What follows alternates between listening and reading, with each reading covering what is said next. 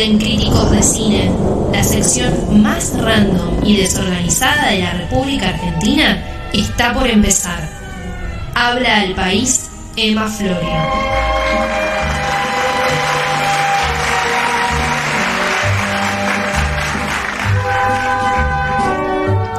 Cinco y media de la tarde en todo el país y vienen las recomendaciones, barra sugerencias, barra imposiciones para este domingo de lluvia. ¿De lluvia? Y si dan lluvia el domingo. Ah, cierto. Se decretó ya, ya Flashé está. que di- di- di- dijiste viernes, no domingo, me trabé, perdón. ¿Arranca o no arranca? Bueno, eh, como dijimos, aprovecho para recordar, tenemos un sorteo en el Instagram de un buzo hermoso. Entonces dije, bueno, voy a recomendar películas, en este caso son dos películas las que voy a recomendar, que en sus títulos tengan que ver con eh, ya sea ropa o cosas para usar. Porque soy muy... Prendas de ropa. No. Hay una que sí y otra que no. Cosas que se usan en el cuerpo. Mm. Ah, puede ser cualquier cosa. Pero Eh, no. muy, muy, muy amplio. muy no, amplio. no es 50 sombras de Grey. No Ah. se preocupe. También, también se puede usar cosas. eh, Claro, por eso, no, por eso. Bueno, accesorios. claro. Primero que nada voy a tirar tres recomendaciones que no van a estar explayadas, Tres. pero que, sí, eh, que seguramente algunas la vieron y obviamente quiero que ustedes sumen. ¿Qué son? Películas, ya te digo, o que tienen en el título eh, cuestiones de, Peso. de- ay, son series también de ropa o lo que sea, de belleza, por así decirlo, o que es emblemático, su vestuario o tienen que ver con la moda. Por ejemplo, la primera es El Diablo Viste a la Moda, Ah, con Meryl Streep. sí. Increíble. Peliculón, obviamente, ya me la anoté. El viernes que viene vamos a hablar del Diablo Viste a la Moda porque... ¿La viste? La vi. El día que la vi por primera vez, la vi tres veces seguida.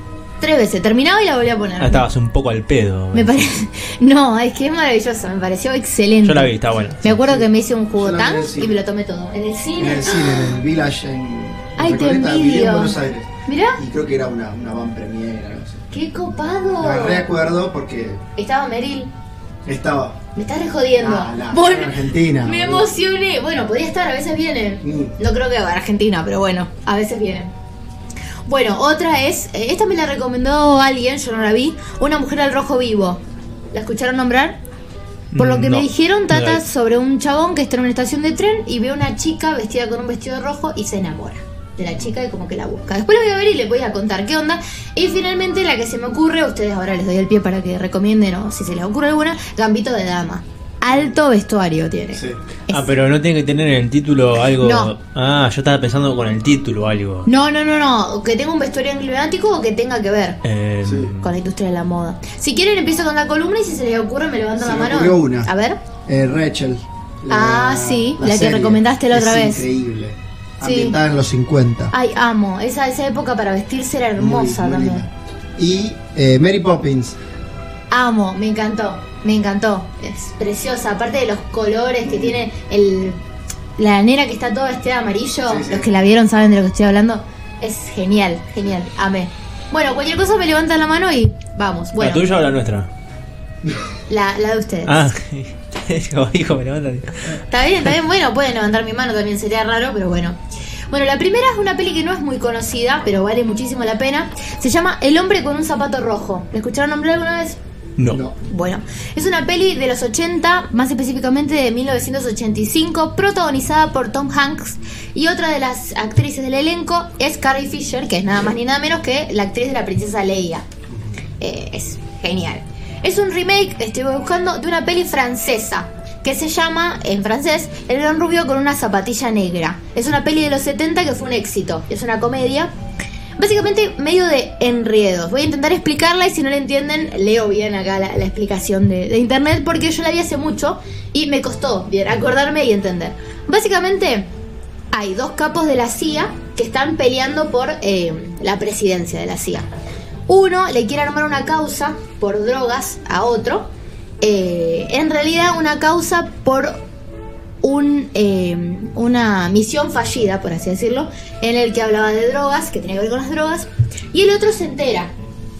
Entonces, este otro, para distraerlo y eh, hacerle pensar que realmente está metido con una cuestión de drogas o algo así, agarra a un chabón al azar en el aeropuerto y le dice a su secretaria que lo vaya a buscar.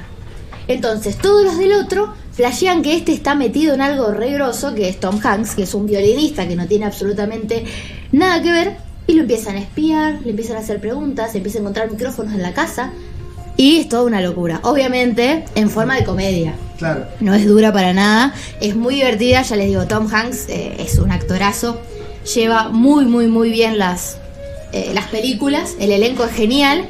Y aparte, eh, bueno, la cuestión del zapato rojo, para que se, por si se lo preguntan, resulta que él cuando estaba por subirse al avión, eh, abre su, su valija y un amigo de él le jugó una broma y le dio pares de zapatillas, pero mal, ¿se entiende? No un par junto. Entonces él se tiene que poner el zapato rojo.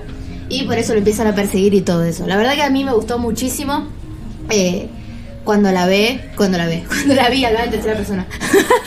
cuando la vi y la verdad que está muy buena y a mí la- las pelis de los 80 me gustan mucho, toda esa onda, tipo el Club de los Cinco y todas esas están muy muy buenas y, y vale vale mucho la pena, es un delirio que, que está muy bueno y bueno, ya les digo, no gira en torno a la moda, no tiene nada que ver y es como una así medio comedia de, de acción.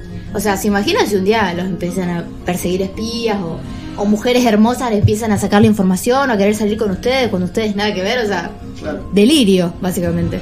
Horrible. Pero bueno, nos reímos un rato de Tom Hanks, vale la pena. No sé dónde se puede ver.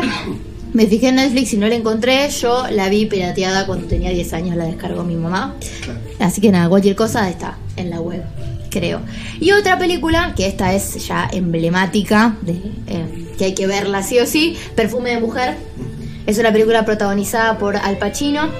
Salió en 1992, es un poquito posterior. También es una remake, esta peli, esto no estuvo planeado, de una película italiana que tiene el mismo nombre, la cual a su vez era la adaptación de un libro que se llamaba La Oscuridad y la Miel. Bien, básicamente no tiene nada que ver, no es una comedia, no tiene nada que ver con el hombre con un zapato rojo.